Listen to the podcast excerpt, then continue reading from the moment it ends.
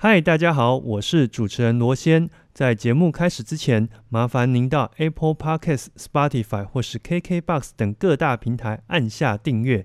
此外，如果喜欢我们的节目，也请到 Apple Podcasts 留言区来告诉我哦。最后，我们也有 Instagram 以及 FB 粉丝专业，请搜寻 M 脱壳。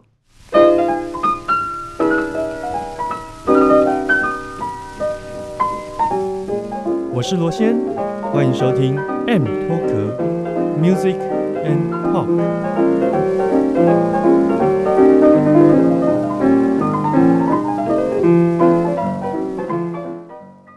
所以那个时候，你毕业之后就回到呃，你从小到大居住的彰化地区。哦，我觉得这个也超妙，这个很值得分享。其实我一开始在高雄找了很多份家教的工作，我本来想要待在高雄发展。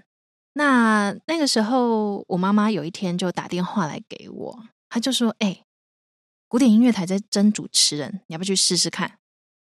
然后我就跟我妈说：“她是听那个电台的广告听到的。”对，因为我们家从小到大都是古典音乐电台的忠实听众。然后我妈就因为听到广告，她就想说：“反正我已经硕班快要毕业了，已经写论文最后阶段了，音乐会也开完了，就快毕业了。”要不要顺便一边找工作这样子？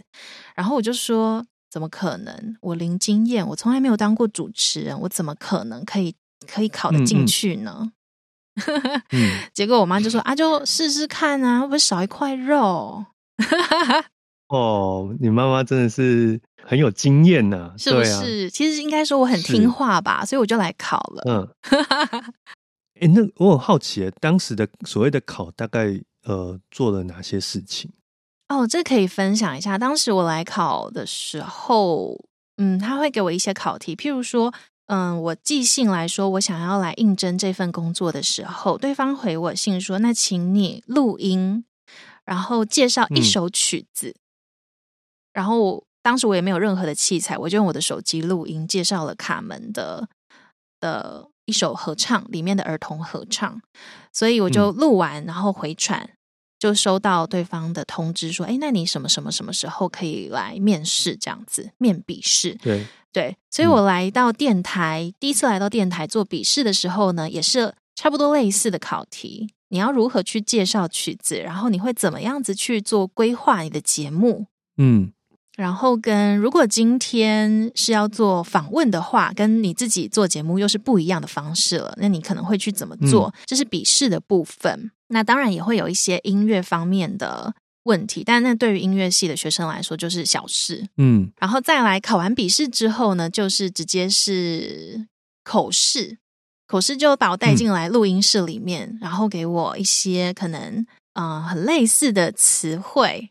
什么什么子，就这种知、吃、诗、日、滋、呲、的这些发音很相近的一些词，就叫我录音录起来，然后也录了一段新闻，这样子可能就是要听听看这个人的口语 O 不 OK 啊，咬字啊有没有字正腔圆啊，这样子。对，这就是口试的部分。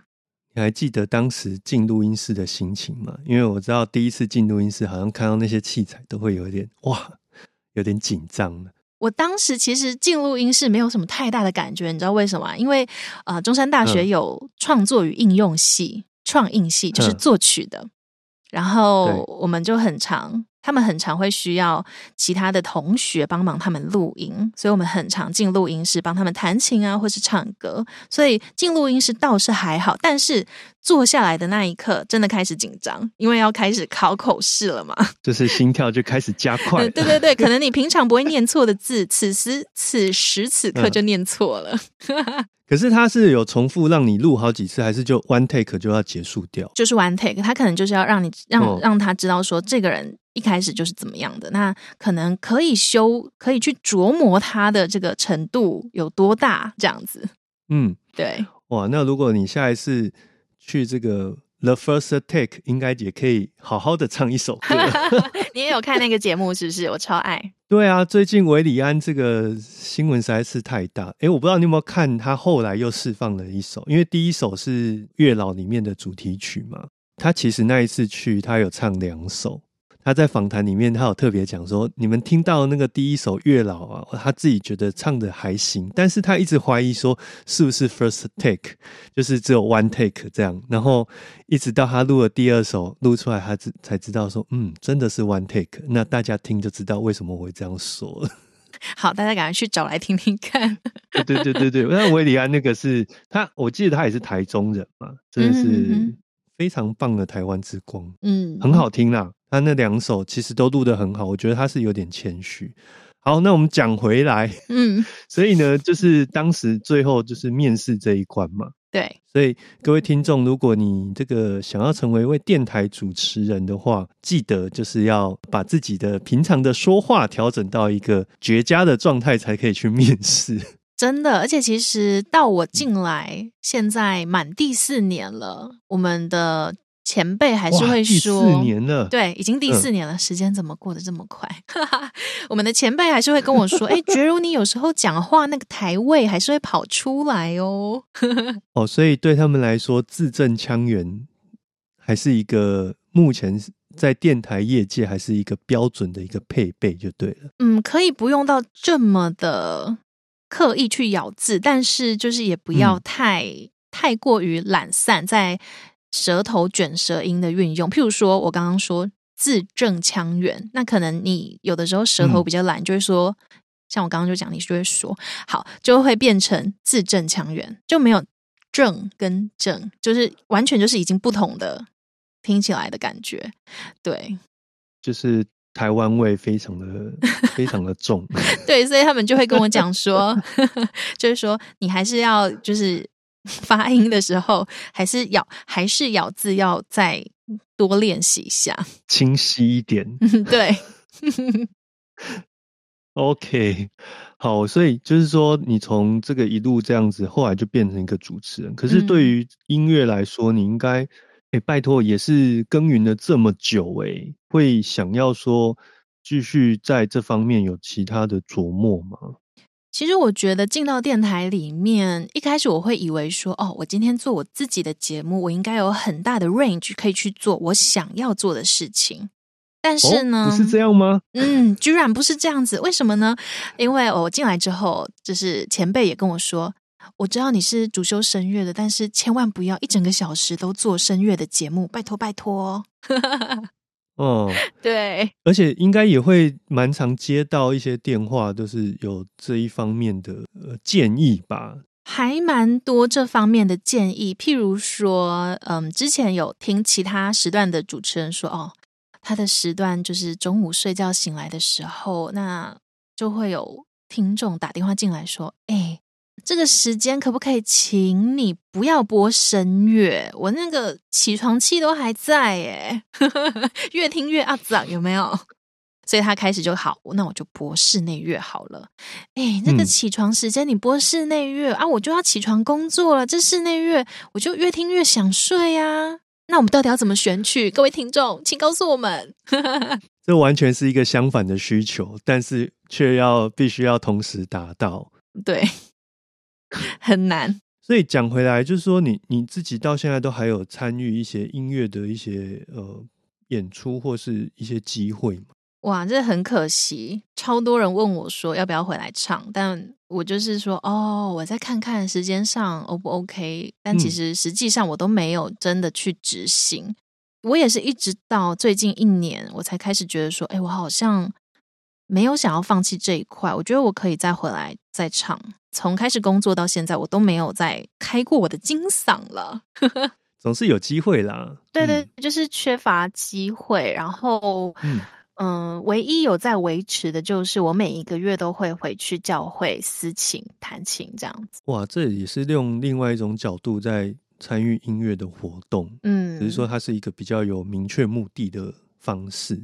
因为我觉得现在音乐对我来说就是转转换成另外一种形式，然后陪我，就是像以前是自己来唱或自己弹，那现在不同的方式就是由我来当那个引言人，然后把我喜欢的音乐介绍给各位听众，这样子。嗯，而且这这当中偶尔还会接受到一些回馈，是更直接、更正面的。对，的确是。每当我介绍完一个作品之后，然后就会有听众来我的 Facebook 留言或者是私讯说：“哎，你今天放的那首曲子让我联想到我跟我爸爸以前怎么样怎么样怎么样。”或者是说：“你今天介绍那首曲子叫什么？我真的觉得很好听。”每次我收到这种讯息，我就觉得 Yes，我成功把我自己也喜欢的音乐推广出去，我就觉得很有成就感。哇，酷诶！所以，所以其实你看，网络时代。能够跟听众接触的方式就更不同，而且我觉得觉读一直在我眼中就是一个呃很善用网络去跟大众沟通的一位电台主持人。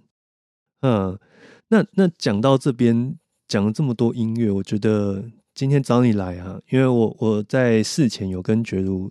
讨论一下，就是也请他在 Spotify 里面放一串歌单给我们。那到时候我会把这个连接放在我们节目的资讯栏。嗯，如果说诶大家会好奇觉如推荐的音乐的话，可以在我们的资讯栏里面去听看看他在 Spotify 里面所放的歌曲。可以为我们先介绍个一两首你觉得说诶很推荐大家来听的一个作品。好，可以，但是大家不要吓到，因为我推荐的可能不会有太多古典乐。哦，对，这个这个就是靠得越近，离得越远的概念。真的，好啦，我很喜欢的呃一个音乐类型就是 EDM。EDM 是电子音乐，对不对？没错，这完全就是颠覆了我们对对于你的想象，就是说，哎哦。我我还以为事前你跟我讲这件事是说，呃，要推荐一些爵士或是什么流行歌手之类的。没有，其实我超爱听 EDM，而且只要我工作到觉得今天真是一个乌烟瘴气的一天的时候，我就会好打开 YouTube，嗯，搜寻 EDM 开始放，然后就觉得 Yes Yes Yes，我觉得越听越有力，越有 power，我又可以继续充满电工作那种感觉。所以你的能量来源反而是来自于 EDM，对没错，没错。好，那我要推荐的是 Clean Bandit，然后他们有非常有名的一首曲子，我想应该大家都也都有听过吧，就是叫做 Symphony。这个我好像有耳闻过，但没有实际听过。对，那大家是用 EDM 去做交响曲吗？它不是，它不是用 EDM 去叫做交响曲，而是那首曲子的曲名就叫做交响曲。嗯。对，还有一点类似说，呃，可能就是两个人在一起，另外一半已经过世，离开不在这个世界上了。然后，对于现在还留在这个世界上的人，他就会觉得，哦，我跟你以前在一起那些甜蜜欢乐的过去，对我来说就是一个交响曲。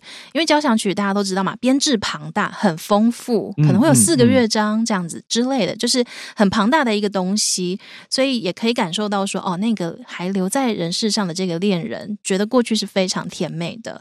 那他就把他们的这段过去描述为交响曲这样子。我们到时候会放 Spotify，应该是有这首歌曲吼。有有有，应该是有。对，嗯，到时候就是会再给大家来透过 Spotify 方式来听看看觉如所推荐的歌曲。这样，那在节目的最后呢，我同时也来请教你，就是说，因为你自己在呃台中古典音乐电台有一个自己的节目叫做觉如 Small Talk 嘛？对，那。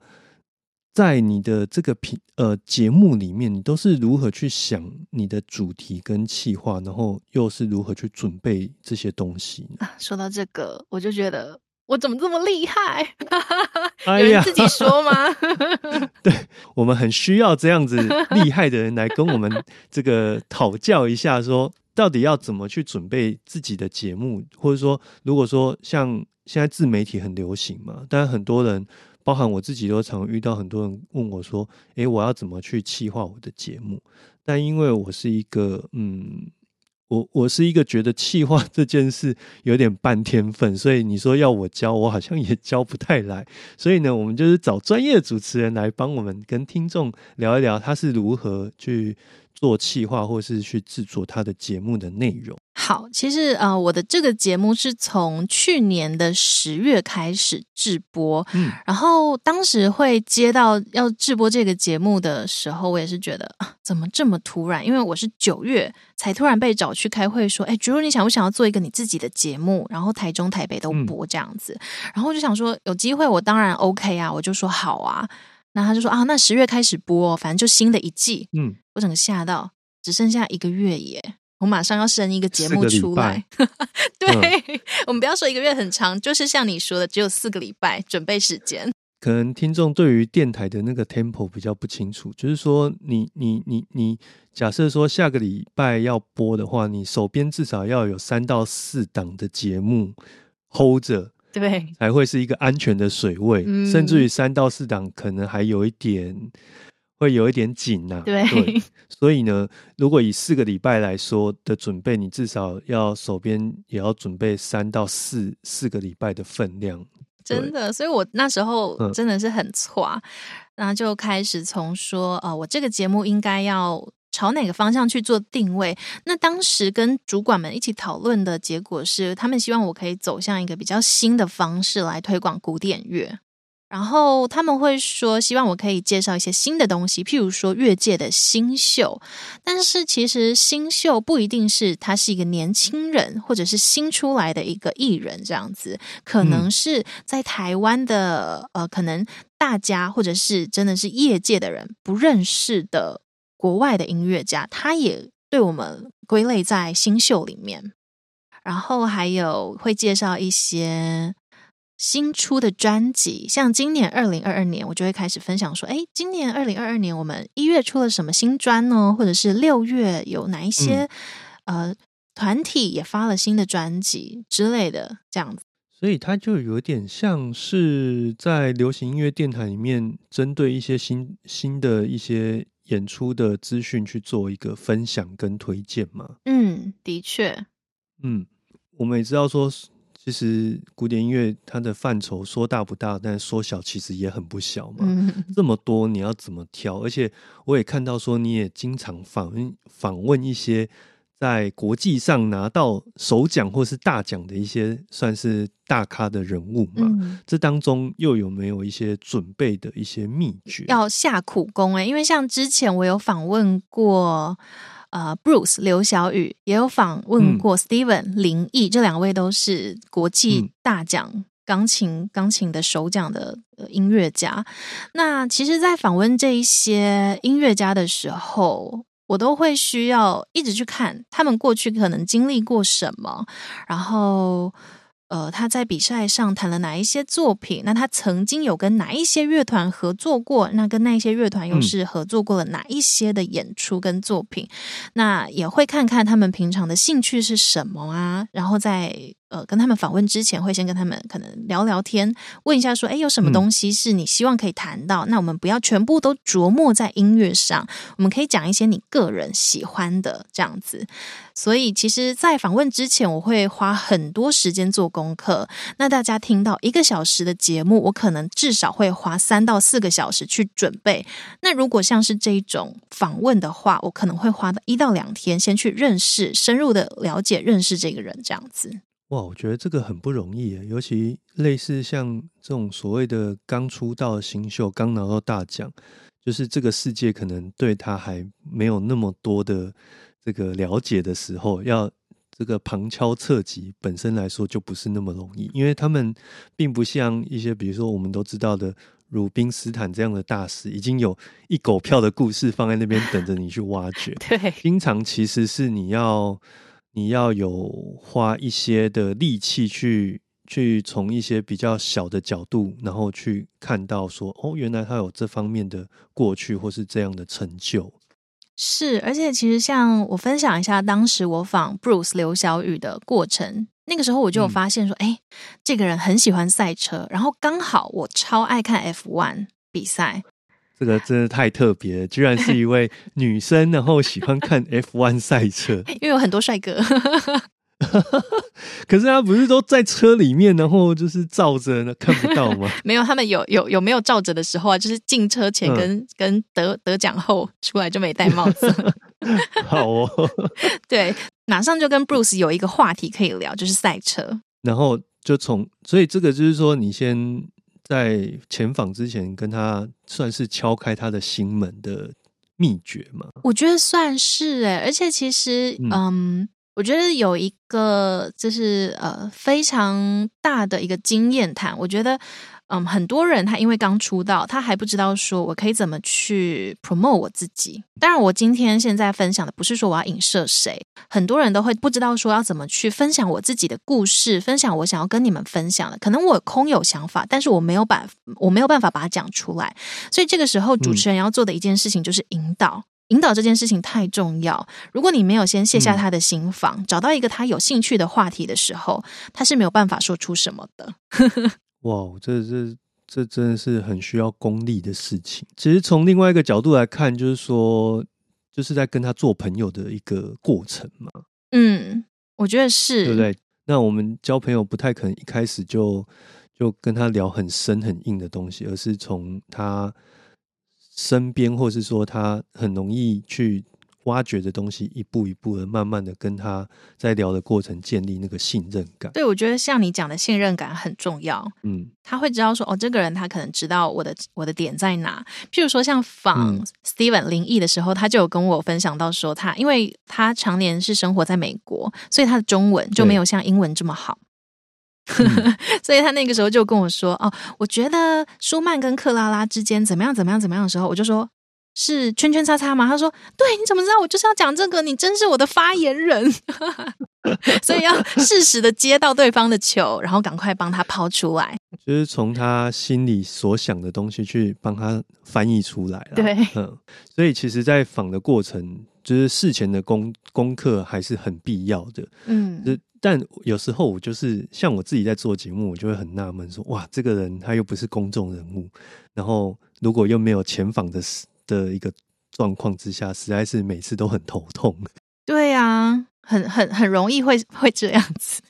然后，而且你也不知道这个人会讲出什么话来，所以一定事前的沟通很重要。我觉得，对对对对，所以不管怎样，我都还蛮坚持。就算没有办法在前面好几天先沟通仿一个大纲，至少当天不要说坐下就要录音，因为这个可能性真的可能失败性太高了。嗯。对我我自己的经验是这样，所以能够见面就见面，啊，不能见面也要有一个讲电话的机会，这样子。嗯，顺便要个赖，嗯，顺便要个赖，没错。啊，所以以以上基本上就是我们在做一个节目或是主持的时候，都会去从这个方向去琢磨。我应该把它剪下来，以后如果有。那个学生问到的时候，我就直接播给他们听就好了。怎么办？他们想说，这个主持人为什么从头到尾都在笑？他有讲出什么重点吗？哎，那最后我也很好奇，因为你是在传统传统的广播业界这个工作嘛，嗯，那也是你最主要的一份收入的来源。可是，呃，现在整体来说，整个呃大环境它都是朝向数位化的方向前进。那呃，在这当中，这个传统跟呃新的事物当中，它一定会有一些碰撞啊。对你来说，呃，你有没有思考过说，如何透过数位的方式来让你的工作能够更顺利的进行，或者说你未来有没有想要朝这方面的方向去前进？因为我看你本身也有做一个 Podcast 频道，对不对？对。久未更新，所以你提到让我有点心虚。但也蛮多存档的，就是如果听众诶有兴趣的话，也可以搜寻绝乳的节目，因为直接搜寻他的名字就可以看得到这个节目的一个呃显示。嗯，的确，其实我觉得对于数位的看法，我自己现在我十一月份的绝乳 Small Talk 的主题也是自媒体，我觉得就是现在。真的是人人都可以经营自媒体，不管是 Instagram、Facebook、YouTube，然后现在还有什么抖音、小红书。虽然那不是我们台湾本土的东西，不过就是很多人在用，尤其是年轻人。对，那其实我觉得，像我身处广播业，我会觉得广播这件事情，它为什么会有办法一直存在？当然，我们常常会听到说，哎，广播夕阳产业，你还要继续待吗？你觉得以后广播还会在吗？对，其实我觉得，对做广播这件事情最重要的事情就是陪伴。嗯，当然你可能会想说啊，我 YouTube 打开也是陪伴啊，干嘛一定要广播？对，但大家有没有发现？广播你就是可以听到人声，又可以听到音乐。但如果今天是 podcast，可能就没有办法这么全面了。所以其实我自己我自己在做 podcast 的这个过程当中，遇到一个很大的问题，就是音乐就是有版权上的问题，我没有办法介绍这个曲子，然后播这一段音乐给大家听。对对，所以如果当我今天要做的是音乐性质的 podcast 的时候，这就是完全没有办法再经营下去的一个原因，很大的原因在这边，因为没有办法完整的播放一首音乐在里面，对不对？对，所以其实在我自己的 podcast，我的 podcast 叫做《克拉西口呐喊》，那我在第二季的节目，我就做了我之前硕班毕业音乐会的整场录音，然后介绍那个曲子，然后再放我那一场录音唱的。因为是我自己唱，因为是我自己唱的，所以没有关系，就没差嘛，对不对？对啊，就是会变成遇到这个问题啊。然后那个时候我也想很久啊，我要放我这么糟糕的声音给大家听吗？可是我发现回馈还不错，大家说哇，你这声音很特别，这是这是赞美吗？我也不知道，就是自己看自己总是很痛苦的。对对对对对对啊！所以我觉得，其实在这个自媒体人人都可以经营自媒体的这个时代下，我觉得。嗯，很重要的一点是，你要传递出正确的讯息，因为很多青少年都会使用手机、电脑，他们很容易接触到，在他们还是一块海绵的这个时期，很容易接触到，很很快就可以吸收他们所看到的任何东西。那你就应该要传递正确的事情，然后正能量给他们。我觉得这是很重要的一件事，而不是分享一些每天来点负能量那一种。对，这是我个人啊，这是我个人的看法。当然，我没有要攻击任何其他的平台。对对对对对，是我我等下跟文清哥讲一下。我很喜欢看他的，我自己是很超爱看的，我觉得看那个很开心。那如果是说译文、译文、译文这个平台的话，我觉得。就是会变成很感谢现在有这个平台，这么多不同的平台可以去推广译文。对啊，嗯，而且那个角度，甚至于比如说像我们现在在录 podcast，我觉得它还是有一个无可取代的优点，就是它真的是可以伸缩自如，就像孙悟空的这个金箍棒一样。对，你可以录七分钟的节目，也可以录七十分钟的节目。对，那我我们本身是比较不受限于这个。广告的破口的这个打脚啦。你讲到我的痛哎，为什么？